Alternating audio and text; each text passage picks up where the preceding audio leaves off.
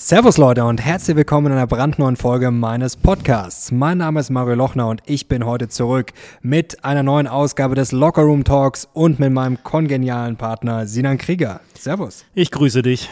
Schön, dass du es wieder einrichten konntest. Es ist ja unglaublich, dass wir hier eine Podcast-Folge nach der nächsten raushauen. Und heute haben wir wieder viele spannende Themen. Wir müssen natürlich über China sprechen.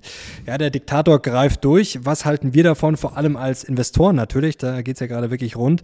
Wir müssen über Clickbait sprechen. Da habe ich mich äh, die letzten Tage richtig drüber ärgern müssen. Und über die Börse natürlich. Wir schauen auf die wichtigsten Termine und was gerade abgeht. Jetzt würde ich sagen, starten, wir gleich mal mit den Low-Performern der Woche.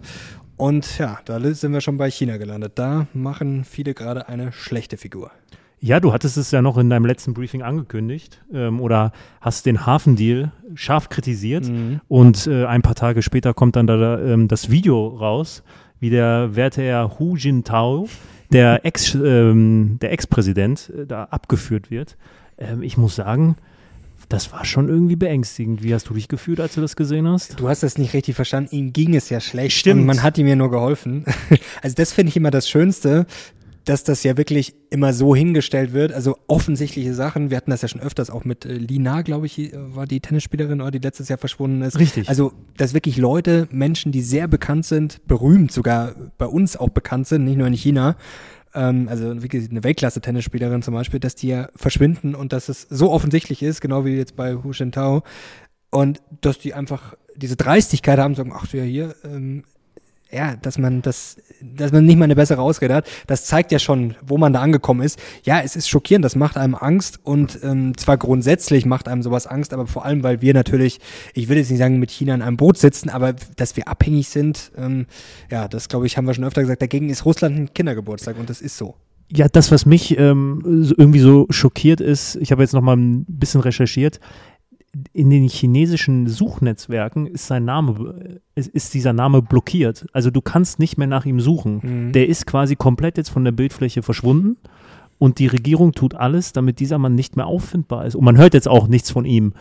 Und das ist dann schon eine Sache, ich meine, auf offener Bühne man sagt ja, es wurden ja ausländische Journalisten zugelassen und als sie in den Saal getreten sind, direkt danach ist es passiert. Also zeigt es ja eigentlich, dass es eine öffentliche Demütigung war, eine bewusst öffentliche ja, Machtdemonstration. Ja, also der Diktator greift durch, anders kann man das ja nicht sagen. Auch ähm, bei der Null-Covid-Politik hat sich jetzt auch nichts getan. Also man sieht es immer gut an den Märkten. Also es ist eine Vollkatastrophe. China läuft ja schon länger katastrophal. Also Alibaba und Co., das ist ja schon ein Absturz äh, auf Raten jetzt. Also man hat ja schon öfter durchgegriffen, also äh, die Tech-Riesen beschnitten, Leute verschwinden. Ähm, es ist schon wirklich ja, dramatisch und jetzt geht es noch weiter nach unten, weil die Börse und der Rest der Welt jetzt ja noch schockierter ist. Null Covid, wie gesagt, da befürchtet man jetzt auch wieder, dass es ja, dass man da auch keinen Millimeter äh, vorwärts kommt. Und das ist natürlich eine Katastrophe. Und als Investor, ja, da kann man nur noch Angst kriegen. Jetzt machst du ja kein Geheimnis daraus, dass du eher China-kritisch bist, auch aus Investorensicht. Glaubst ja. du denn, dass solche politischen, ich, ich nenne es mal Aktionen, wirklich der Grund dafür sind, dass der chinesische Markt aktuell nicht läuft. Weil ich meine, machen wir uns nichts vor, das war in den letzten Jahren nicht anders. Ähm, ich denke jetzt nicht, dass die chinesische Regierung in den, in den letzten Jahren irgendwie gemäßigter war als jetzt. Da hat es auch keinen interessiert. Da sind die Werte wie Tencent, Alibaba auch durch die Decke gegangen. Ähm, glaubst ich, ich, ich habe irgendwie großen Zweifel daran, dass es, dass es ähm, die chinesische Regierung ist, die mit solchen Aktionen vielleicht ähm, da ein bisschen die Euphorie der ausländischen Investoren bremst. Vermutlich war es eher vorher die ganzen Sanktionen gegen die großen Tech-Player. Also man muss das China-Thema, glaube ich, mal einordnen. Jetzt ist es vielleicht natürlich Jetzt wird, wie immer, ist es natürlich äh, extrem. Also es schwankt aus, jetzt gerade ins negative Extrem, jetzt hauen alle drauf. Und wie es so schön ist, es ist natürlich auch billig drauf zu hauen. Wir haben jetzt auch ein gutes Thema, aber ich glaube, das ist jetzt nicht übertrieben. Also wenn man die Sachen sieht, ich glaube, da muss jeder einfach Klartext sprechen. Und ich habe vor wenigen Tagen auch Frank Sieren gehört, mit dem ich auch schon viele Interviews gemacht habe, der ähm, ich würde jetzt mal sagen, ja, China freundlich ist, also der auch kritisch ist. Das ist jetzt keiner, der jetzt irgendwie äh, sagt, in China läuft alles perfekt, der spricht Sachen auch klar an, aber er ist natürlich schon sagen wir, pro China, er lebt da auch schon sehr lange. Also wenn er jetzt äh, China ganz schrecklich finden würde, kann ich mir jetzt auch nicht vorstellen, dass er dann jetzt da schon seit, weiß ich nicht, 20, 25 Jahren äh, leben würde. Frank, schöne Grüße, falls du den Podcast hören solltest. Ähm, toller Gesprächspartner und wie gesagt, der ist da schon lange vor Ort. Und sogar der hat vor wenigen Tagen bei Steingart klar gesagt, das ist ein Diktator. Und ähm, man wird ja manchmal noch ein bisschen kritisiert, wenn man jetzt sagt, oh, Diktatur. Aber wenn ein Frank Sieren das sagt, wie gesagt, der eher ja, mit China jetzt äh, freundlich umgeht, beziehungsweise keiner ist, der da draufhaut, ähm, würde man, überlegt man sich auch gut, wenn man dort lebt. Also da würde ich als ausländischer Journalist auch äh, natürlich zumindest mal aufpassen, was ich sage. Ähm, dann merkt man schon, okay, da kippt jetzt ein bisschen was. Das Problem ist ja, ähm, China vor ein paar Jahren war es gehypt. Ich weiß noch, Anfänge von Mission Money und so, da war eigentlich ständig nur das Thema, ja, okay, China äh, ist das Ding, man muss in China rein und die machen alles besser, die sind schneller, Tech sind sie uns schon voraus, wir machen alles falsch. Und da ging es eigentlich ständig nur darum, ja, äh, KI, die ganzen Patente. Ich glaube, da viele Mythen haben sich da in Luft aufgelöst. Ähm, da habe ich zum Beispiel mit Andreas auch dieses Jahr gesprochen, der hat einen Patentexperten dabei. Es ist halt einfach so, dass diese Patente in China natürlich offiziell existieren, aber unterm Strich ist das halt heiße Luft, weil was passiert in einer Diktatur? Ähm, wie man das auch immer nennen will, äh, wenn die Partei sagt, wir brauchen 10.000 Patente, dann gibt es 10.000 Patente. Ob die sinnvoll sind, ob da irgendwas dabei rauskommt, das ist halt dann egal. Und da sieht man halt schon, glaube ich, da sind einige Träume gestorben, auch wenn es jetzt vielleicht schlechter gemacht wird, als es ist. Aber ich glaube, jetzt kommt halt alles hoch. Auch Befürchtungen von Dirk Müller und Co., der ja auch schon seit Jahren sagt, das ist die größte Blase ähm, ja, der Wirtschaftsgeschichte. Weiß ich nicht, aber ich glaube, ähm, es ist jetzt äh, einiges kaputt gegangen und die meisten denken sich, okay, erstmal Finger weg. Aber glaubst du, dass wir jetzt gerade das realistische Bild ähm, von China an der Börse erleben oder dass es zu negativ ist? War es vielleicht vorher zu positiv und jetzt ja, ist es. Das glaube ich schon. Also davor war es auf jeden Fall zu positiv, jetzt ist es, ja, es ist schwer zu sagen, was China vorhat. Also der Weg ist ja eindeutig, also man macht sich unabhängiger von der Welt. Ähm, die Frage ist natürlich, wo artet das noch aus? Also China ist gerade auf einem Weg, vielleicht verstehen wir den auch nicht, was China genau vorhat, vielleicht verstehen wir das in zwei Jahren, in zehn Jahren. Im Zweifel ist es für die Weltwirtschaft nicht optimal, für uns auch nicht, weil wir abhängig sind. Ähm, wir sind abhängig, was Rohstoffe betrifft, wir sind abhängig, weil wir unsere Autos dorthin verkaufen müssen, wollen. Ähm, also was China genau vorhat, äh, das Aber jetzt ist mal noch schwer zu durchschauen. Aber es ist, ähm, also der richtige Weg, ich sage jetzt mal, vielleicht ist es aus Sicht de, des Diktators der richtige Weg. Ob es für den Rest der Welt der richtige Weg ist, ich glaube, da haben gerade sehr viele Zweifel. Aber jetzt mal, also wenn wir es mal aufs Wesentliche runterbrechen, wir haben die Amis als die dominierende Wirtschaftskraft auf der Welt. Klar, so. das ist ja ein Zweikampf jetzt so, auch. Und dann ist es ja vollkommen legitim, dass ein Land wie China äh, sagt, okay, wir haben die Möglichkeiten, wir wollen die Nummer eins werden. Das war in der menschlichen Geschichte schon immer so es ist dann doch aus unserer, ich sage jetzt mal westlichen Sicht völlig klar, dass China der Bad Cop sein muss. Im Vergleich klar. zu den Amis. Das Problem ist nur, China wird ja im Zweifel nie ähm, dieses Geschäftsmodell wie Amerika haben, dass jetzt chinesische Player lass es jetzt Tencent oder Alibaba sein, dass die einen Stellenwert bei uns kriegen, wie jetzt amerikanische Firmen zum Beispiel. Also das ist in der Theorie ist alles möglich, aber das wird in den nächsten fünf oder zehn Jahren nicht passieren. Also China ist natürlich schon limitierter, auch wenn sie erfolgreich waren. Und jetzt geht man ja gerade bewusst diesen Weg eher, ja, sich, was heißt einzukesseln, ist jetzt vielleicht ein bisschen übertrieben, aber das meine ich, das ist alles noch ein bisschen schwer einzuschätzen, denn man ist ja eigentlich schon mit den USA im Kampf um die Nummer eins. Die Amerikaner schießen da ja auch. Ich meine, auch die Verkaufsverbote und so. Das soll jetzt nicht heißen, China böse, USA gut. Die sind halt in einem, in einem Wettkampf. Also ich glaube, im Zweifel äh, fühlt man sich in den USA wohler als jetzt in einem Land, wo ähm, prominente Menschen verschwinden. Aber klar, so schwarz-weiß würde ich es jetzt auch nicht sehen. Ähm, aber ich glaube, natürlich wird es jetzt negativer vielleicht dargestellt. Es ist jetzt in China natürlich nicht alles schlecht. Also da muss man jetzt auch aufpassen, dass man jetzt so tut, als wäre da alles schlecht und äh, als würden die alles falsch machen. Das ist dann sicherlich auch vorschnell. Aber würdest du jetzt investieren in China momentan? Nein. Ähm, aber ich finde, du hast einen ganz spannenden Punkt angerissen. Und zwar war es ja so, ich meine, wenn wir mal so zwei, drei Jahre zurückblicken, da lief es ja aus wirtschaftlicher Sicht super für China, wenn ich jetzt mal auf den Aktienmarkt blicke. Also so ein Big Player wie Alibaba hat ja alles andere überflogen. Und du hast ja Alibaba, also Alibaba war ja schon lange kein Geheimtipp mehr. Nee, Tencent, klar. So, Aber da muss ich ganz so, kurz dazwischen okay der chinesische Markt, das ist natürlich kompliziert, weil auf welchen Index schaue ich da? Das ist ja auch eine Wissenschaft, der chinesische Aktienmarkt. Da gibt es jetzt nicht so den einen Index, wie jetzt den DAX zum Beispiel oder den SP. Ähm, da gibt es ja dann auch die A-Aktien und die H-Aktien. Aber der chinesische Markt ist ja auch auf zehn Jahre, das ist ja eine Katastrophe. Also jetzt erst recht, aber auch vor ein, zwei Jahren. Also mit chinesischen Indizes bist du nicht reich geworden. Nein, nein, nein, nein, nein. Und das zeigt ja auch, dass da irgendwas nicht so ganz stimmt zwischen diesem ach so tollen Wachstum und eigentlich bis auf ein paar große Player scheint da nicht viel anzukommen. Lass uns aber noch mal ganz kurz über diese großen Player sprechen, weil da lief's ja. Also die, da lief's, also zumindest. Die äh, Wachstumsraten waren super, die Kurse waren super. Über die Wachstumsraten kann man jetzt streiten, ob die so echt waren oder nicht. Fakt ist, auch in der öffentlichen Wahrnehmung, auch hier wurden diese Big Player, Alibaba, Tencent, die waren schon im Mainstream. Total. So. Und eigentlich lief es ja, so, also man könnte ja sagen, der Plan ist aufgegangen, China hatte seine Big Player. So. Aber dann sagt die chinesische Regierung auf einmal, nee, nee, nee, ihr werdet uns, weiß ich nicht, zu mächtig, wir beschneiden euch jetzt. Und das ist ja schon ein extremst rigoroses Vorgehen, was ja eigentlich am Ende des Tages nichts anderes heißt als, hey, unsere Machtposition der Regierung, das ist uns wichtiger als quasi das eigentliche Ziel, was wir mit unserer Wirtschaft hatten, nämlich eine Wirtschaftsmacht zu werden. Und da sind dann ja so diese beiden Ströme, die eigentlich gegeneinander spielen. Und da jetzt im ersten Schritt hat die Regierung gesagt, okay, Wirtschaft jetzt erstmal egal, wir beschneiden euch und jetzt ist erstmal wieder Gehorsam angesagt. Das finde ich spannend an der Stelle. Das Problem ist also, wenn man es jetzt mal aus Sicht der chinesischen Regierung, ähm, wenn man da mal argumentiert, denn eigentlich ist das ja irre. Ich habe erfolgreiche Unternehmen, die Geld anziehen, auch ich habe auch Richtig. über Tencent oft lang nachgedacht. Ich habe nie direkt investiert. Ich hatte mal einen ETF, wo Tencent prominent drin war, den habe ich mittlerweile jetzt auch nicht mehr. Ähm, ich habe nie direkt in China investiert. Ich habe eine Zockeraktie, die ist wirklich eine Mini-Position, da geht es um so eine, ja, so, so äh, Flugtechnik, I-Hang oder E-Hang, wenn man das auch mal richtig ausspricht.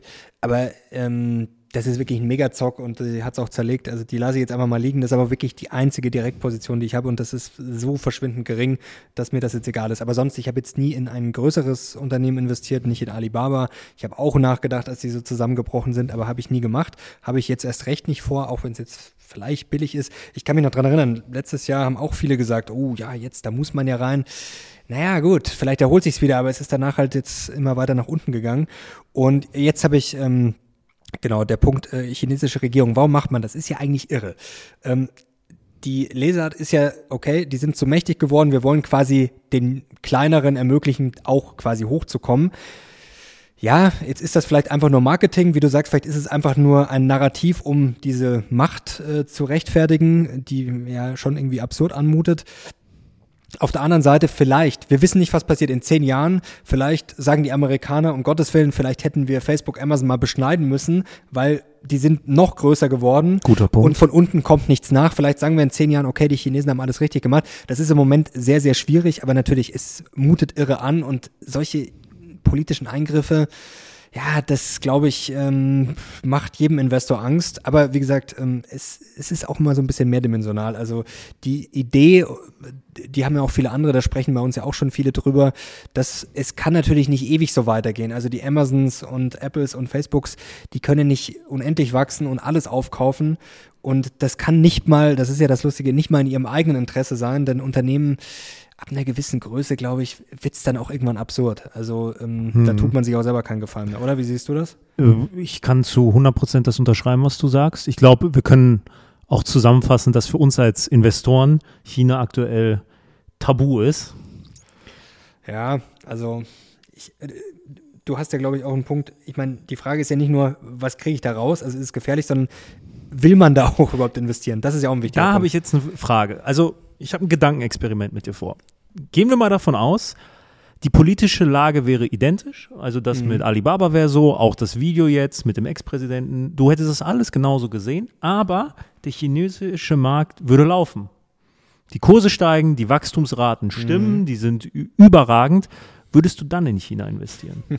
Das ist eine sehr gute Frage und da sind wir jetzt an einem Punkt, Genau, die Antwort ist natürlich gerade billig, weil es schlecht läuft. Also das ist, glaube ich, auch, weil jetzt kann natürlich jeder sich hinstellen und sagen, ja, also das ist ja, also China, nein, um Gottes Willen, ähm, das äh, kommt ja für mich gar nicht in Frage. Aber ich muss sagen, das ist gerade sehr schwer zu beurteilen. Also, also ich würde eher zu, ja, ich würde dann trotzdem investieren, aber jetzt natürlich nicht ähm, zu viel. Also ich würde, ich meine, ich bin investiert. du wärst so ein bisschen moralisch. Ja, ich, ich wäre, ja, also ich will sagen, ähm, es, es ist ja auch ein Punkt, also erstens moralisch finde ich es schwierig und zweitens finde ich es auch als, äh, wenn ich jetzt mal als, ich denke, ich wäre jetzt im Unternehmen China mit drin, würde ich sagen, okay, das kann jetzt eigentlich auch nicht so ganz der richtige Weg sein. Aber wie gesagt, vielleicht versteht man auch gewisse Sachen nicht, weil man zu weit weg ist. Ich bin jetzt auch kein China-Experte. Also wir haben ja gerade drüber gesprochen, vielleicht sind manche Sachen, die jetzt extrem dumm wirken, vielleicht sind sie in zehn Jahren gar nicht mal so dumm. Aber jetzt von außen betrachtet, auch die Null-Covid-Politik zum Beispiel, das ist was, ja, also dass man das jetzt weiterhin durchziehen will, also das ist schon alles irre. Und klar, Macht zementieren hin oder her, aber also für mich wäre es jetzt moralisch, wie gesagt, würde ich sagen, nein. Wobei man da ja auch immer sagen muss, okay, man schießt jetzt auf China ein. ETF-Investoren, wo haben die vielleicht ihr Geld drin, wo sie gar nicht wissen, wo sie es drin haben. Das ist ja auch ein wichtiger Punkt. Man sagt dann, oh, in China investiere ich nicht, aber habe dann vielleicht auch über irgendwelchen, über einen Index bin ich dann vielleicht, was weiß ich, wo investiert, wo ich vielleicht auch nicht investiert sein sollte. Guter Punkt. Also ähm, ich glaube, es gibt Momente, wo es leicht ist, moralisch richtig zu handeln und es gibt Momente, wo es schwieriger ist. Ja, ähm, jetzt gerade ist es natürlich super leicht, auf, ähm, auf China draufzuhauen. Mhm. Ich sag dir ganz ehrlich, wenn es in China laufen würde, vermutlich wäre ich dort auch investiert. Und viele andere wahrscheinlich auch. Und die Frage ist ja auch immer, äh, gut, vielleicht ist es jetzt ein sehr naiver Gedanke, aber inwieweit oder bis zu welchem Grad unterstützen wir dann, dann die Regierung, wenn wir dort investieren? Oder unterstützen wir in erster Linie gerade in China dann eben die Unternehmer wie ein Jack Ma, die vielleicht auch die Kraft haben, es zu ändern? Vielleicht ist es ein sehr naiver Gedanke von mir, ähm, aber da, da möchte ich ganz offen sein. Also ich glaube, wir müssen uns da auch frei machen. Jeder, jeder von uns, der einen MSCI World ETF im Depot hat, unterstützt damit auch eine Lockheed Martin, eine Boeing, also Rüstungskonzerne. Und jeder sind die drin? Hast du nachgeguckt? Ja, die sind drin. Ja, habe ich mir auch, äh, hätte ich jetzt auch gedacht, dass die drin sind. Ja, das ist auch lustig, wenn Leute sagen, ah, ich investiere nicht in Waffen, ich habe äh, hab nur ETFs. Es ist natürlich sehr, sehr wenig. Klar. Aber ähm, sie sind mit drin. Und wenn man sich mal die Ländergewichtung ansieht, ich meine, es gibt ja so diesen Klassiker 70-30, 70 Prozent in den MSCI World und dann 30 Prozent in Emerging Markets. Wenn man sich mal anschaut, was da für Länder drin sind in diesen ETFs, da sind auch Länder äh, drauf, die jetzt, sage ich mal, politisch gleichzusetzen sind mit China. So. Und da wird dann gerne drüber hinweggesehen. Vielleicht wissen es manche auch gar nicht oder beschäftigen sich gar nicht so, so intensiv damit, aber wenn man die Frage aufrollt, wie moralisch kann investieren sein, dann muss man das, denke ich, auch beleuchten. Ja, das ist dann immer sehr schwer, mit dem Finger drauf zu zeigen. Ich, ich muss jetzt gerade bei den Waffenaktien äh, oder, oder Rüstungsaktien, besser gesagt, an meinen äh, Kumpel, Investmentkumpel Tech-Aktien denken. Ähm, kann ich nur empfehlen, auch sehr witzig teilweise auf Instagram und Twitter. Äh, der argumentiert dann immer, ja, das ist ja naiv, weil zum Beispiel Adolf wurde auch nicht mit Regenschirmen gestoppt. Ähm, das hat ja auch immer mehrere Dimensionen. Also natürlich ist, fühlt sich vielleicht nicht gut an, in Waffen zu investieren und ich glaube, jeder, der das nicht macht, ist auch völlig okay. Aber ich glaube, das muss auch jeder selber entscheiden, weil das hat ja auch wieder mehrere Dimensionen. Also Waffen sind ja natürlich immer kein schönes Mittel, aber die Frage ist, wenn man sich mal eine Welt komplett ohne Waffen vorstellt, ähm, ja, weiß ich nicht, ob sie unbedingt besser wäre. Also es ist auch, wie gesagt, das sind so Themen, das ist so in ein, zwei Sätzen sehr, sehr schwierig. Ja, ich glaube, darüber äh, kann man noch mal eine eigene Ep Episode machen. Ähm, ich sag dir ganz ehrlich, aus meiner Warte, MSCI World, ja, bin ich drin, weil ich mir da auch früher gar nicht so Gedanken drüber gemacht habe. Aber so ein einzelnen. Gut, dass wir den Podcast machen. Ja, ja, ja. Vielleicht äh, switche ich jetzt um zu einem MSCI World X Waffen, sonst was, gibt es ja auch Alternativen. Ich weiß, da müsste ich mal schauen, ich bin mir gar nicht so sicher, wie da die Kostenstruktur sind, ob die deutlich teurer sind. Das wäre natürlich frech, ne? Wenn. Gute Frage. Es ist ein spannendes Thema, können wir uns mal genau anschauen. Ähm, aber so ein, aber so ein Einzelinvest in Lockheed Martin oder so schließe ich für mich auch aus. Einfach weil ich mir denke, Sinan, es gibt tausende von Aktien. Warum muss es denn die sein? Es gibt sicherlich eine Alternative, die weniger bedenklich ist. Jetzt wird Lockheed gerade für mich richtig attraktiv, weil dann kann ja. ich hier, wenn du die Heizung wieder aufdrehen musst äh, und ich muss mal zur Waffe greifen, dann, dann profitiere ich gleich doppelt. Die Heizung bleibt aus und meine Aktien steigen, wenn ich hier schön in die, in die Luft ballern muss. Spaß beiseite. Frage, was ist die unmoralischste Aktie, die du in deinem Depot gerade hast? Boah, da muss ich mir erstmal Gedanken drüber machen. Ähm, die unmoralischste sehr schwer. Damit, also ich überlege es mir bis zum nächsten Mal. Okay, ich sehr gut. Erst, ich habe ja schon ein paar mehr. Ich habe ja mehr als fünf oder sechs. Ähm, ich, ich überlege, bis das ist eine gute Frage, weil da müsste ich erstmal mir alle aufschreiben und dann oder beziehungsweise ins Depot schauen und dann erstmal weiterdenken, also von Geschäftsmodell bis was haben die vielleicht für Zulieferer oder äh, wo werden da vielleicht Leute ausgebeutet, was weiß ich. Also das hat ja auch wieder mehr Dimensionen. Aber äh, ist, ist eine sehr gute Frage. Ich, ich überlege es mir. Das wäre auch mal geil, Ir irgendwie so ein Investorenbeichtstuhl, auch vielleicht mit deinen Gästen zu machen. Was war die quasi die größte Sündenaktie, die du jemals besessen hast? Ich meine, das, das kann man ja auch, wenn ich jetzt zum Beispiel einfach eine ja, eine Tabakaktie habe oder zum Beispiel eine Alkoholaktie. Ich meine, Alkohol ist ja auch etwas, was äh, auf, ja, unterm Strich sehr viele Leute umbringt. Oder Zucker, auch sehr gefährlich. Also das ist halt auch immer die Frage, was sieht man unmoralisch? Ähm, das ist, glaube ich, auch eine, eine schwere Frage. Aber ich schaue es mir an und äh, werde es beim nächsten Mal mitbringen. Sehr schön. Jetzt eine Frage, die mir heute noch kam, auch eine Art Gedankenexperiment. Wenn die Leute immer mehr Geld aus China abziehen, was ja jetzt schon lange ein Trend ist oder, oder länger, und jetzt noch mal mehr, wo fließt das Geld hin? Also legen die das unter das Kopfkissen, hält man einfach Cash, packt man es in Dollar, fließt es in die USA? Ähm, das ist ja auch eine Frage. Also andere Emerging Markets, also das ich, ist auch eine wichtige Frage, glaube ich. Ich habe jetzt keine konkreten Zahlen. Ich finde den Gedanken spannend, den du hast. Ich kann mir schon vorstellen, dass viele Leute gerade ihre Cashbestände erhöhen. Also ich, ich glaube ganz grundsätzlich, das Thema Liquidität ist gerade sehr, sehr wichtig für viele Menschen. Ähm, und im Zweifel dann, wenn man sagt, okay, auf einem anderen Markt, dann vermutlich in die Staaten. So, so wie ich es auch machen würde, um ehrlich zu sein. Ja, also ich glaube, vielleicht laufen wir da schon in so eine kleine US-Blase rein. Das Problem ist, die USA sind ja eh schon stark im MSCI World und Co. Also das sind ja eh schon in Richtung 70 Prozent. Und im Moment, klar, also wenn ich jetzt überlege, wer ist am besten aufgestellt, ich will jetzt auch mit Blase gar nicht sagen, dass die USA jetzt nicht äh, besser laufen. Also im Zweifel ja, sind das die, die besten Unternehmen sowieso schon, dann haben sie jetzt natürlich nochmal einen Vorteil. Ähm, der Dollar ist stark, das, da kommen wir auch gleich noch dazu. Das ist, klingt natürlich immer gut, ist für manche Unternehmen ein Nachteil in den USA, aber grundsätzlich ist eine starke Währung jetzt auch nicht äh, das größte Problem, das man vielleicht haben kann, gerade weil es natürlich wieder Kapital anzieht.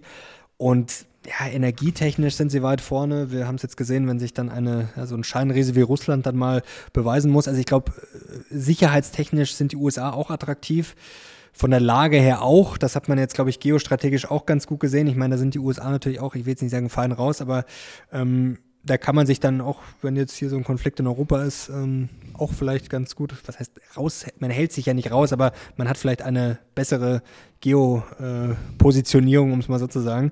Also da gibt es schon sehr viele Vorteile. Demografie ist, sind die USA, glaube ich, jetzt auch nicht gerade sehr schlecht aufgestellt, ähm, zumindest besser als so manch anderer. Also das ist schon nicht so schlecht, äh, was die USA zu bieten haben. Zumal sie na, also zumal sie auch ähm, eine eine Energiesicherheit haben. Ja, ich meine, äh, also ich glaube, das ist gerade so der größte Vorteil im Vergleich zu, ähm, zu Europa. Ähm, die Frage ist natürlich jetzt, wie, wie gehst du damit um? Also hast du vor, deinen USA-Anteil in deinem Depot zu erhöhen? Also ich habe sowieso einen hohen USA-Anteil, wenn ich jetzt quasi auf meine Einzelaktien schaue. Ich weiß gar nicht, ob ich, ich habe jetzt auch ein paar deutsche drin, die ich aufgesammelt habe, wie zum Beispiel Havesco, BASF. Aber grundsätzlich ist bei mir eigentlich Einzelaktien, das ist ja alles Walt Disney, Adobe, ähm, Microsoft, Amazon, also da bin ich eh sehr US-lastig. Also ich habe jetzt sonst ich, muss ich mir auch, muss ich auch mal drauf schauen, kann ich auch gleich äh, Analyse machen, ist eigentlich interessant. Auch Analyse, ich würde es mal schätzen, Einzelaktien in den USA habe ich bestimmt 80 Prozent. Für am Ende sind es okay. sogar noch mehr. Äh, gut, Cabios fällt mir jetzt ein, die ist, glaube ich, ja französisch quasi. Also das sind dann schon Exoten. Also ich habe jetzt keine, ja, LVMH ist noch französisch. Aber ich würde schon sagen, dass die meisten schon, ja, sagen wir mal 70 Prozent USA würde ich schon sagen. Und klar, beim ETF-Depot, ähm, das ist jetzt eh mal so eine strategische Ausrichtung. Ähm, da müsste ich jetzt mal checken, wie da meine, meine Ausrichtung gerade ist, weil klar, ähm, verändert sich auch mal mit den Kursen. Schon sicherlich eine Überlegung, vielleicht China ein bisschen rauszunehmen und vielleicht da ein bisschen in den USA umzuschichten. Warum nicht? Also ist sicherlich eine Idee. Siehst du denn ländertechnisch aktuell eine Alternative zu den Staaten?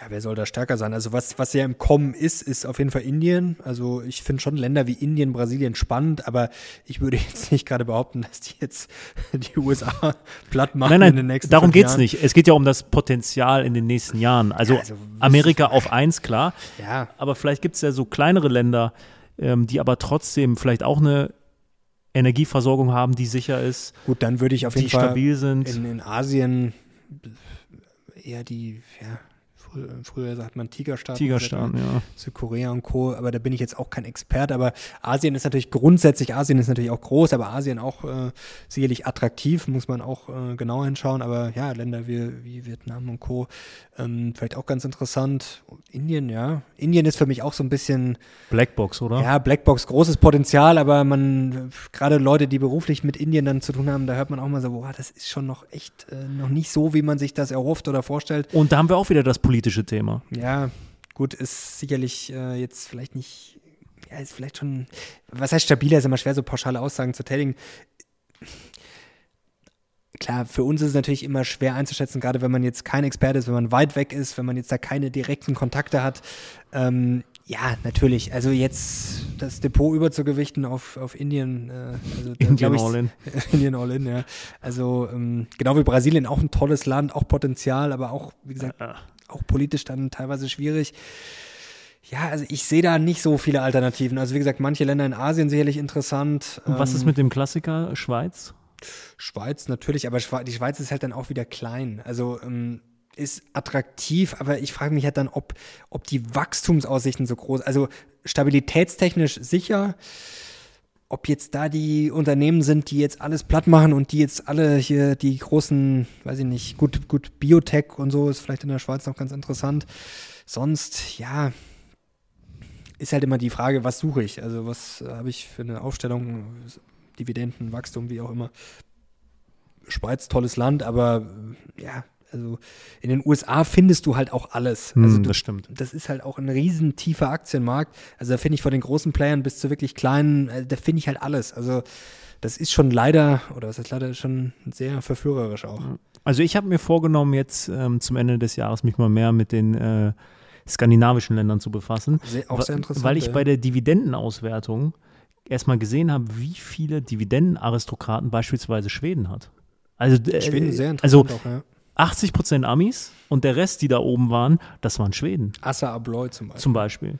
Und äh, das hat mich so ein bisschen, ja, äh, also da werde ich mich in den nächsten Wochen definitiv mehr einlesen in, den, in die skandinavischen Länder, ja. Niebe, ich weiß ich, ist jetzt zwar nicht dividendentechnisch, glaube ich, interessant, aber ist auch eine schwedische Aktie, glaube ich, hat, hat Leber neulich, Henry Leber im Interview gesagt. Wichtig an dieser Stelle, keine Anlageberatung. Alles, was wir hier sagen, ist, teilen nur unsere Meinung, wir unterhalten uns und äh, auf eigenes Risiko. Also wir geben keine Anlageberatung, keine Empfehlung. Und alles, was ihr ableiten solltet aus diesem Podcast, dann erfolgt auf eigenes Risiko. So, Thema Risiko. Da gibt es diese Woche auch wieder einige Sachen. Ich glaube, Thema China hast du noch ein, was Schlaues zu sagen. Nein, nichts Schlaues mehr zu sagen. Jetzt bin ich einmal weitergesprungen, weil wieder spannende Sachen kommen diese Woche. EZB am Donnerstag. Ja, mal schauen, was kommt. Wahrscheinlich so 75 Basispunkte wäre jetzt keine große Überraschung. Vielleicht wird es sogar ein Schritt mehr, aber was denkst du? Hast du schon ein Gefühl? Ich, ich denke, die 75 Basispunkte werden es. Ähm, ja, aber ich glaube, das preist der Markt schon ein, um ehrlich zu sein. Ja, es ist immer interessant, trotzdem, wie der Markt darauf reagiert, weil es ist ja bei so Sachen, die jetzt nicht überraschend sind, kann ja alles passieren. Also es passiert ja gern, dass dann sozusagen die Erleichterung eintritt nach dem Motto, ja, jetzt es, haben sie es endlich gemacht. Ähm, neulich war es ja relativ wild schon öfter, auch nach Inflationszahlen und Co. Neulich hatten wir doch, wann waren das? Vor zwei Wochen, wo wir erst äh, 3% im Minus waren, dann wieder 3% im Plus und dann Freitag wieder im Minus. Also es ist momentan äh, ja volatil, wobei jetzt hat sich die letzten Tage ein bisschen beruhigt, ist fast schon langweilig geworden.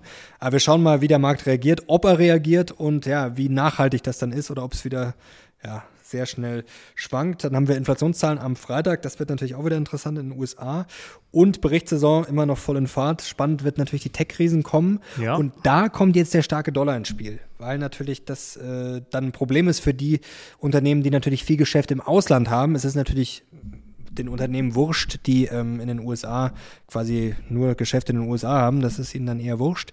Aber klar, die Facebooks, Apples und Co. Ähm, Amazons, die viel Geschäft natürlich auch in Europa zum Beispiel machen, da drückt der starke Dollar dann natürlich äh, aufs Ergebnis. Wobei man sagen muss, dass äh, diese Player eine so eine äh, Marktdominanz haben, dass die damit vermutlich sogar noch besser wegkommen. Ich meine, eine Google, die ihr Geld durch Werbeanzeigen machen, ähm, ich als ausländischer Werbetreibender habe ja trotzdem keine andere Möglichkeit. Ich muss es ja trotzdem mit Google machen, weil ich sonst niemanden irgendwie Klar. erreiche. Von daher glaube ich, also ist jetzt mal meine Prognose, ähm, können diese Player einen starken Dollar äh, schon ganz gut überleben, ja.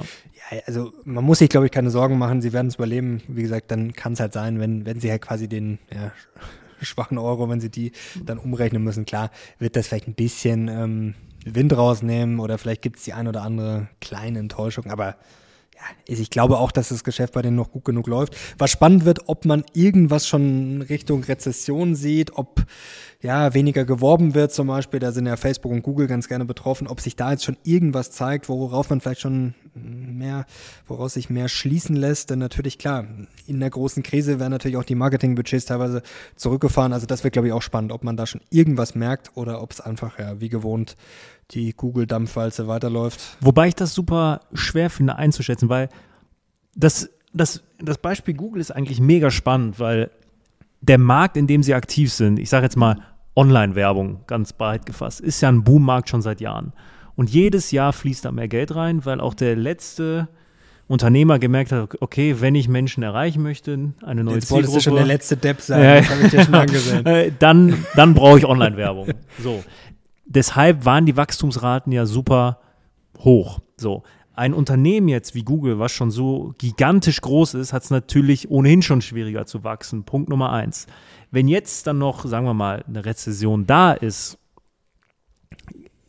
drückt das die Wachstumsrate vielleicht noch mal ein kleines Stückchen. Wenn jetzt, sagen wir mal, fiktives Beispiel, die Wachstumsraten in den letzten zehn Jahren pro Jahr, sagen wir mal, per annum immer 30 Prozent waren und jetzt eh schon so langsam runtergegangen sind, einfach wegen, einfach wegen der schieren Größe und es jetzt vielleicht dann nur noch 25, 20 Prozent sind. Wer sagt mir jetzt, okay, das liegt jetzt ähm, an dem wirtschaftlichen Umfeld, an der Größe, an sonst was? Also ich finde es da sehr, sehr schwer ähm, daraus abzulesen. Das stimmt, ja. Sind wir jetzt in der Krise, Wirtschaftskrise, ja oder nein? Also also ich glaube auch, so viel kann sich noch nicht zeigen, denn ich glaube, dafür sind wir noch nicht weit genug. Also wenn, dann zeigt sich das vielleicht eher in den nächsten, wenn es jetzt wirklich schlimmer werden sollte, in den nächsten Monaten oder vielleicht auch erst im nächsten Jahr. Was interessant sein könnte, also ich glaube auch, dass wenn, also wenn du jetzt Budgets hast, Werbebudgets und du bist jetzt gestanden, ich glaube, bei Google zurückfahren ist ja der Untergang. Da fahre ich lieber überall anders zurück. Also ob das jetzt Fernsehen ist, ob das Print ist, ähm, was ja eh schon auf niedrigem Niveau ist, aber wenn, fahre ich ja da zurück. Sonst bin ich ja im Endeffekt äh, wahnsinnig. Das ist ja Liebhaberei, dass ich jetzt quasi noch im Printmagazin, es mag Ausnahmen geben, aber im Zweifel, glaube ich, sind wir uns einig, dass digital da das Beste ist. Also ich glaube, da fahre ich nur zurück, wenn ich zurückfahren muss. Was aber ein interessanter Punkt vielleicht ist, es sind sicherlich schon einige aufgeschnappt, gerade was jetzt diese ganze Start-up-Szene, jüngere Unternehmen, ich habe mich neu auch mit ein paar Jungs am Freitag unterhalten, äh, einem kleinen zusammen, bei, zusammenkommen, die auch ähm, ja, Unternehmer sind, auch in der Startup-Szene zwei Jungs sogar sehr gut vernetzt sind. Und da gibt es natürlich schon so Gerüchte, ja, dass sich halt manche nur noch über Wasser halten können, so kleinere, jüngere Startups, weil sie halt nochmal Seed Money bekommen. Ähm, sonst wäre es halt vielleicht schon ein bisschen schwieriger. Und da ist natürlich schon die Frage jetzt bei so, ja, bei den Fintechs, die man ja kennt und äh, viele Unternehmen, ob ja, ob da halt jetzt noch das Geld da ist, also da merkt man schon, da ist schon ein bisschen der Hype auch vorbei, gerade weil Corona ja natürlich extrem war. Also das kann schon sein, dass da ein bisschen was ist. Aber ist natürlich auch die Frage, wie viel macht das dann unterm Strich wieder bei so einem Giganten aus?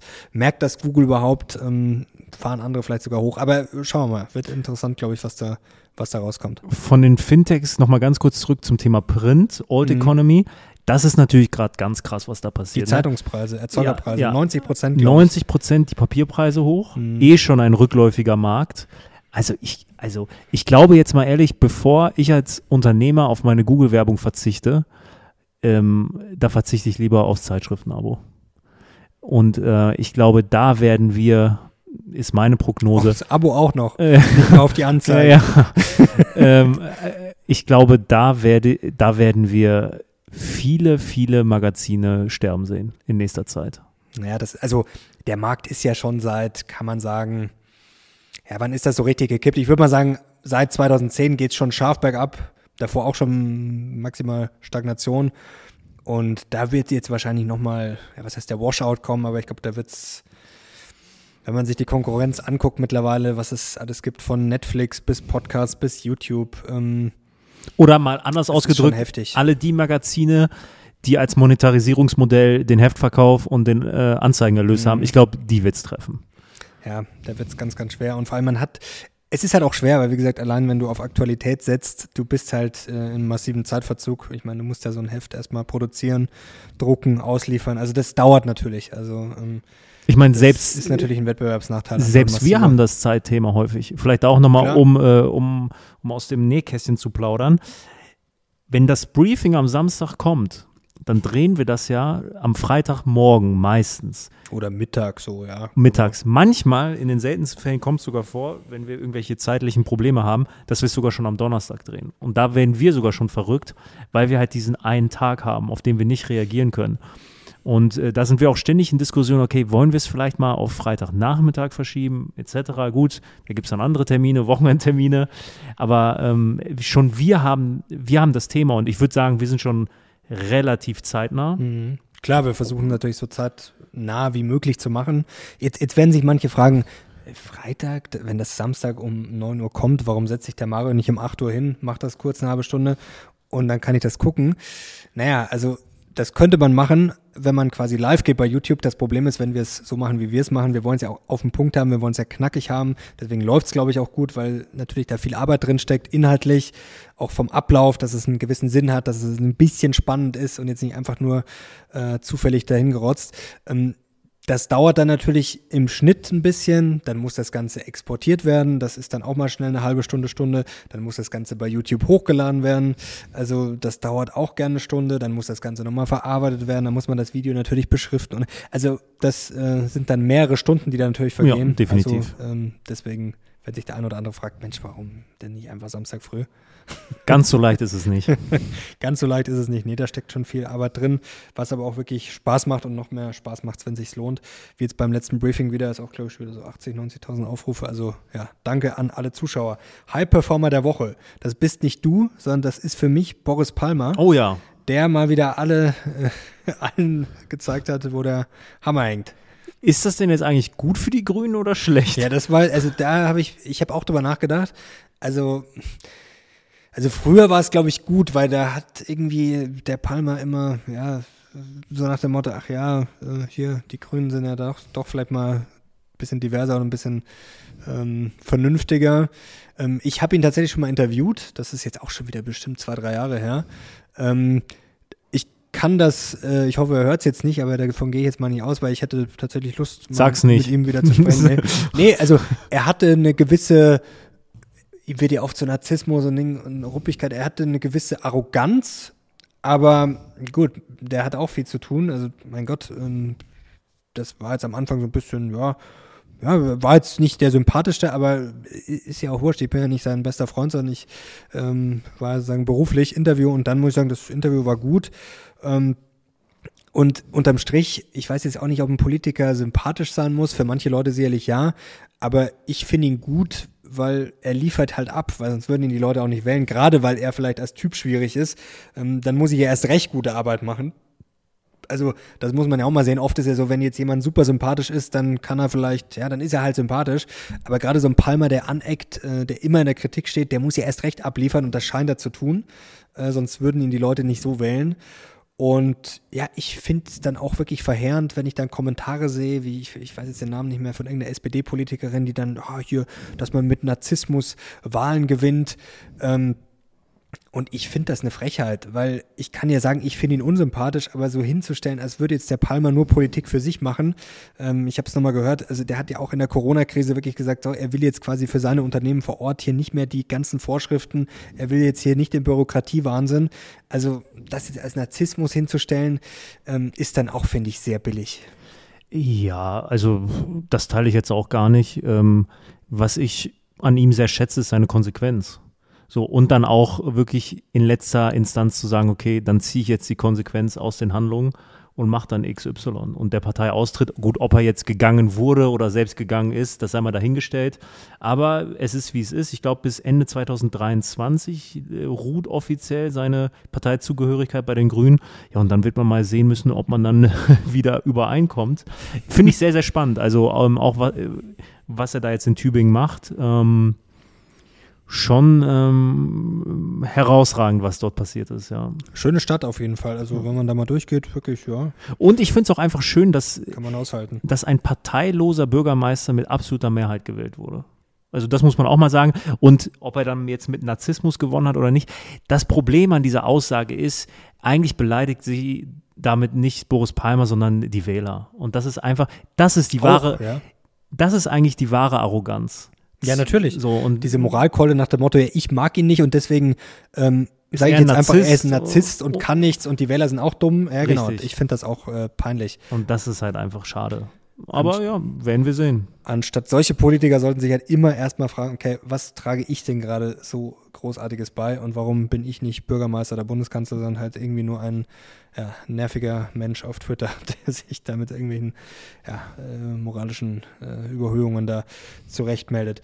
Ähm, jetzt hatte ich gerade eine Idee, jetzt bin ich aber wieder. Ah ja, genau, was ich schon mal sagen kann, äh, das ist so ein bisschen geheim. Also ich habe auch äh, am Wochenende tatsächlich gesprochen mit ja, einem Experten, den man kennt und einem, den ich noch nicht kannte, auch in, äh, ja, aus den USA, der Deutsch spricht, sehr interessanter ähm, ja, Wissenschaftler, äh, VWLer und der hat auch einen entscheidenden Satz gesagt, ähm, da ging es quasi um, ja, wie man mit Krisen richtig umgeht. Wird auch wahrscheinlich bald was dazu auf YouTube kommen, das kann ich schon mal verraten, ist aber noch streng geheim. Also wie man mit Krisen umgeht, ähm, dass gerade die USA da gut aufgestellt sind, weil sie diese Mavericks haben. Also er hat gesagt, natürlich ist es wichtig, dass, ein, dass ein, ja, eine gewisse Einheit da ist, dass jetzt nicht, dass es nur Superreiche und nur Arme gibt. Klar, das ist schlecht. Also eine Gesellschaft muss schon irgendwie homogen sein, eine gewisse Balance haben.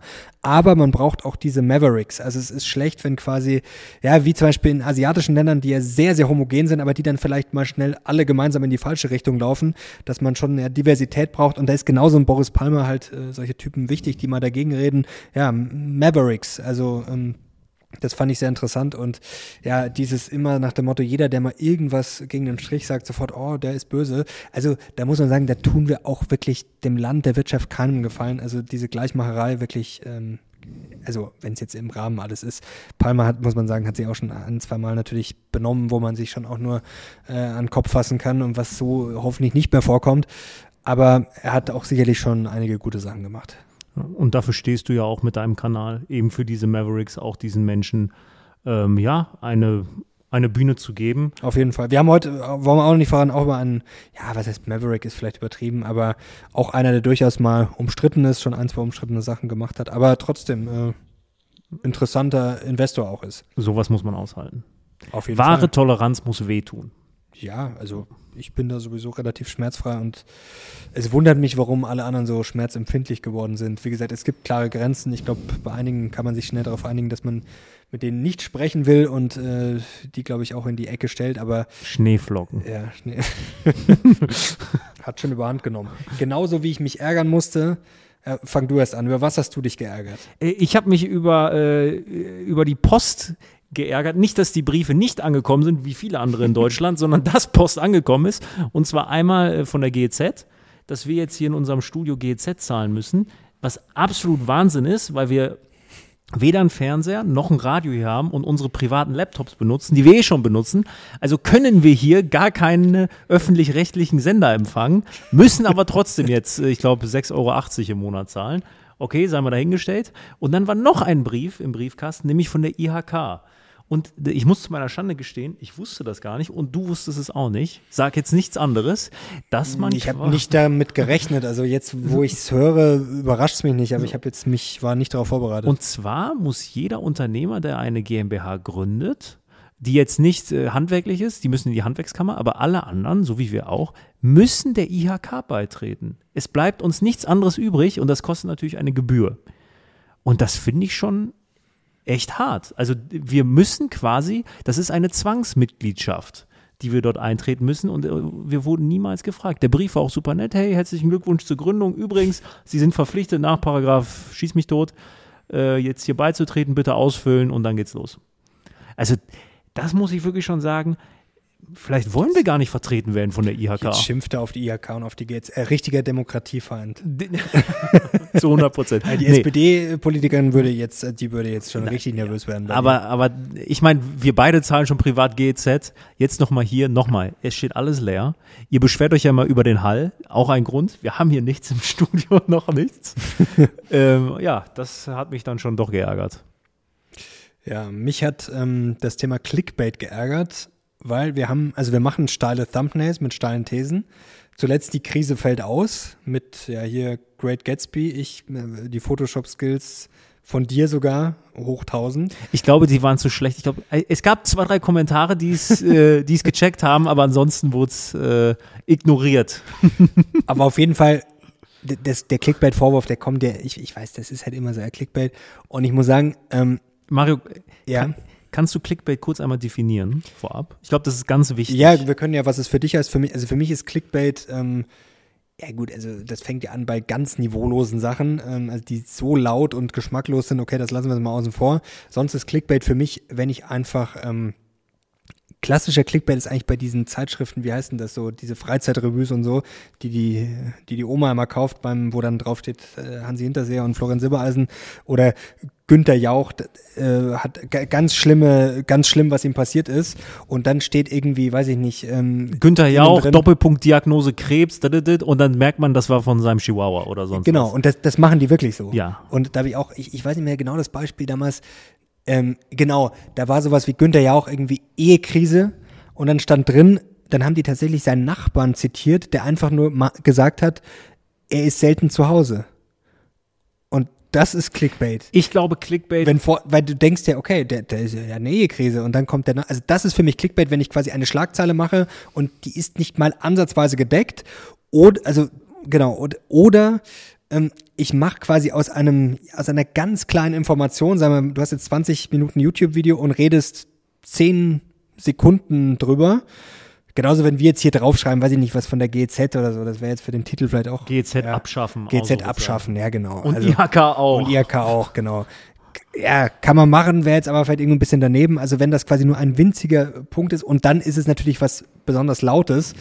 Ähm, oder wenn ich jetzt heute Demokratiefeind, was ich jetzt im Spaß zu dir äh, wenn, wenn ich jetzt das äh, als Titel für den Podcast nehme, fände ich jetzt ein bisschen schräg. Und das ist für mich Clickbait. Und bei uns natürlich, wie gesagt, steile Thesen, steile Zeilen, aber die Krise fällt aus. Das war ja wirklich ein großer Teil des Videos. Ähm, du hast ja sogar drei Gründe genannt, genau, drei wieso Gründe die Krise ausfällt. Auch, äh, erklärt. Und wie gesagt, das ist ja jetzt auch nicht so, dass wenn ich jetzt sage, die Krise könnte ausfallen, dass das so passiert, sondern das sind ja Denkanstöße, genau wie wir vorher auch Gedenk Gedankenexperiment. Es geht ja darum, einfach mal ähm, gegen den Strich ein bisschen zu denken, mal mhm. sich andere Sachen anzuschauen.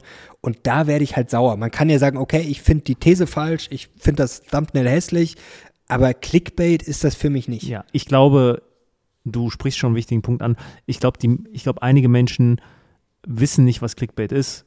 Die kennen den Begriff. Die meinen halt reißerisch damit. Richtig. Ja. Clickbait ist ja im klassischen Sinne, ich verspreche was und kann es nicht halten. Genau. Im Inhalt. So.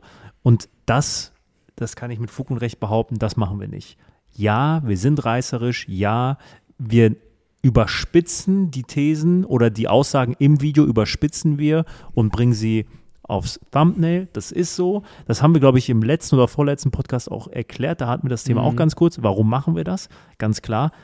Es wird sonst nicht geklickt. Natürlich wollen wir mit unseren Videos eine Reichweite erreichen. Ist ja klar. Also für zwei Leute brauchen wir es nicht machen. Nee, natürlich nicht. So. Ich meine, wir leben davon.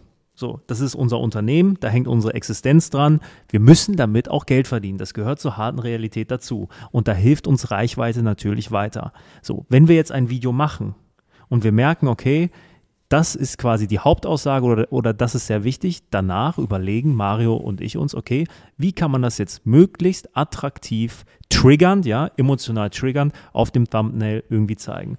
Und dass es dann manchmal überspitzt ist, ist völlig klar. Punkt eins es macht jeder, der damit Erfolg hat. Und Punkt Nummer zwei, nochmal, halten wir uns immer da an moralische Standards. Und ihr werdet bei uns niemals sehen, dass wir irgendwie lügen auf dem Dump oder irgendwas draufschreiben, was gar nicht Inhalt dieses Videos ist. Und ich muss sagen, ich gebe es zu, in den letzten Jahren, man hat schon mal ein Clickbait gemacht. Und weißt du, wann das passiert? Wenn?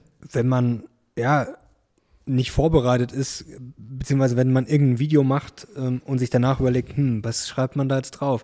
Und zum Beispiel bei diesem, die Krise fällt aus, das stand ja quasi vorher schon fest. Also das war eine Idee, die tatsächlich letzte Woche auch im Podcast entstanden ist. Deswegen den Podcast unbedingt hören. Da ist man manchmal vielleicht sogar schon äh, früher dabei und kann den Gedanken sozusagen beim Wachsen zuhören.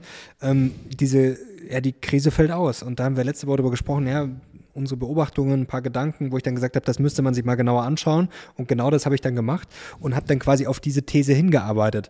Und ähm, das ist natürlich genau richtig, wenn man ja, eine These aufstellt, zu der recherchiert. Und das heißt ja, wie gesagt, nicht, das ist jetzt nicht die Wahrheit, sondern das ist halt eine These und die finde ich dann auch interessant, wenn die Leute die challengen können. Und es ist ja auch gut, wenn ich quasi Thesen aufstelle und die Leute dann sagen, ja, okay, das halte ich für absoluten Schwachsinn, dann ist den Leuten ja auch geholfen.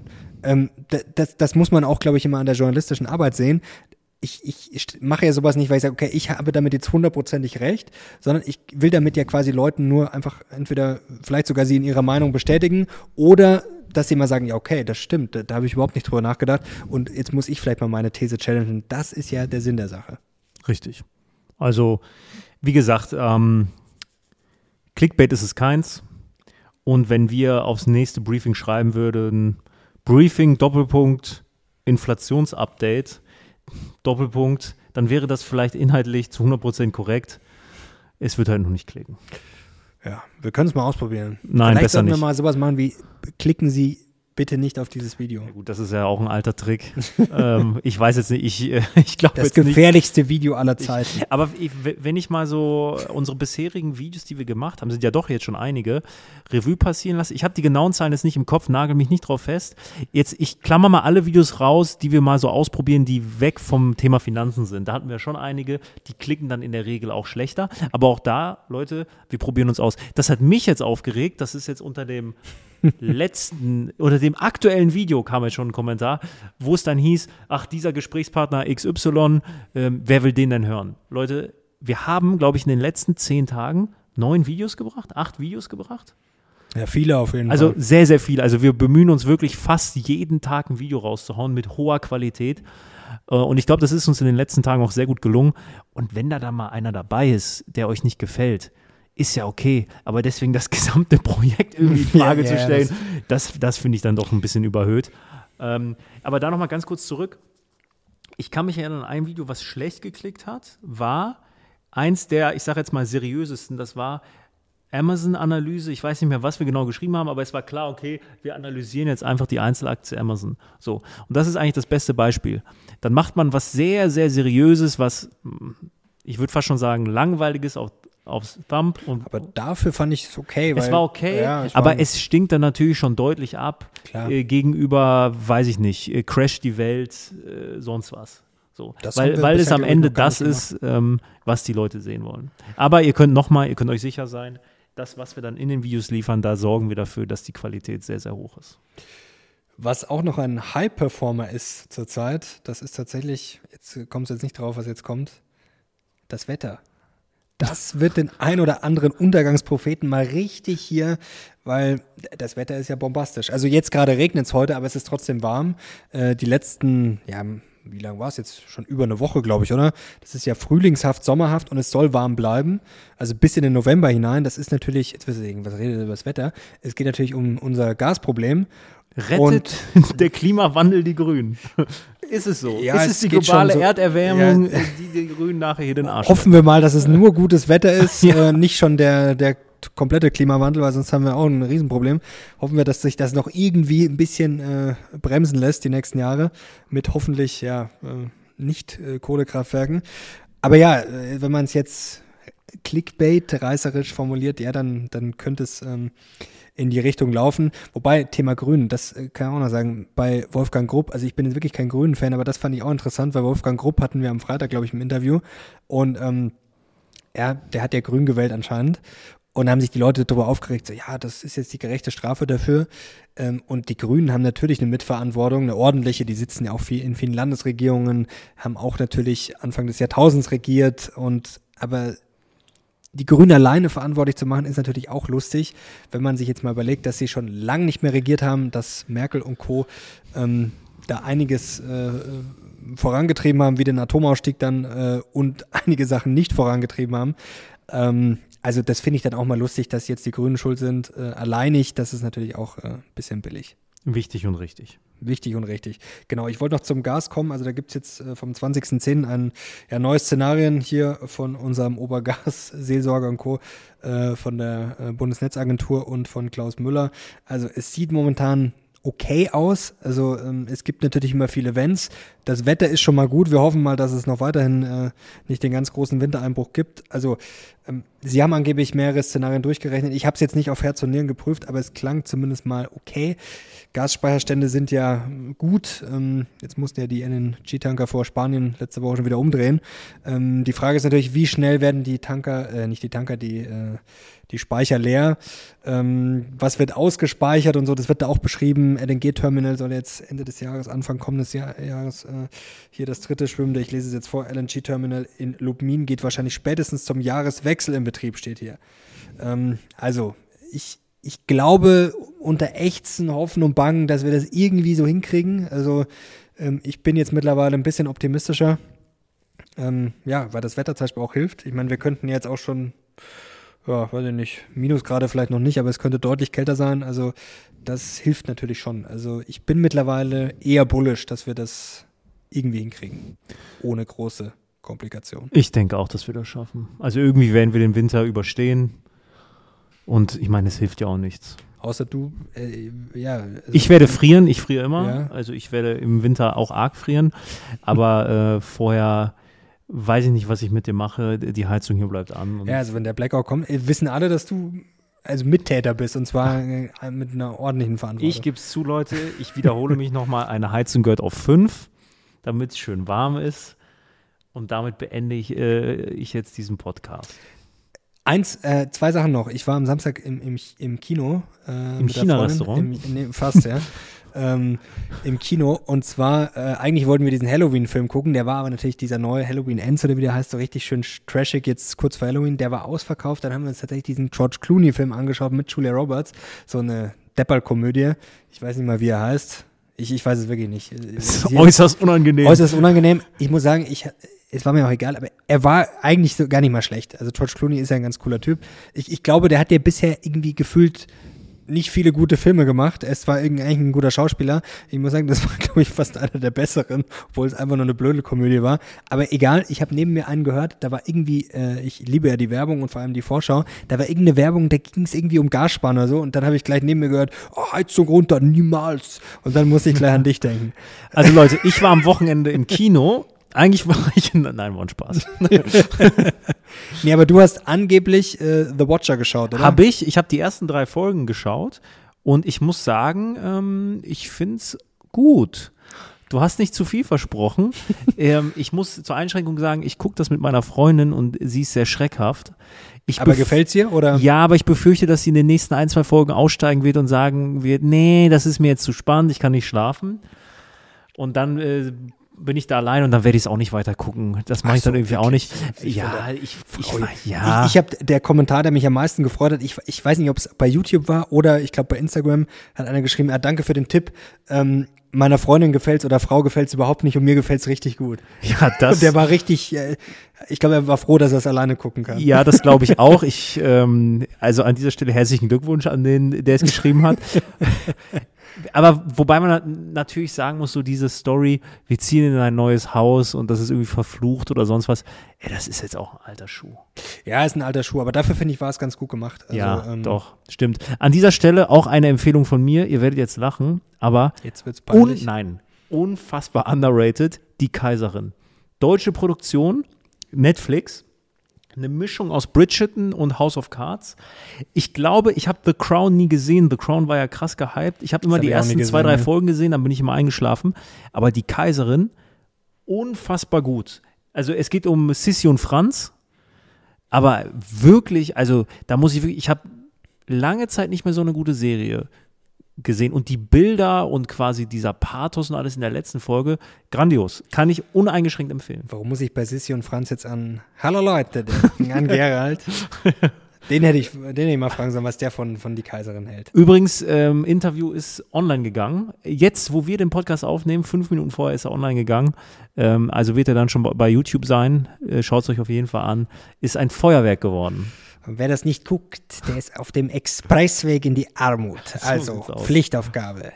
Sinan, vielen Dank. Danke dir. Wir sind jetzt raus. Bis zum nächsten Mal. Ciao, ciao. Servus.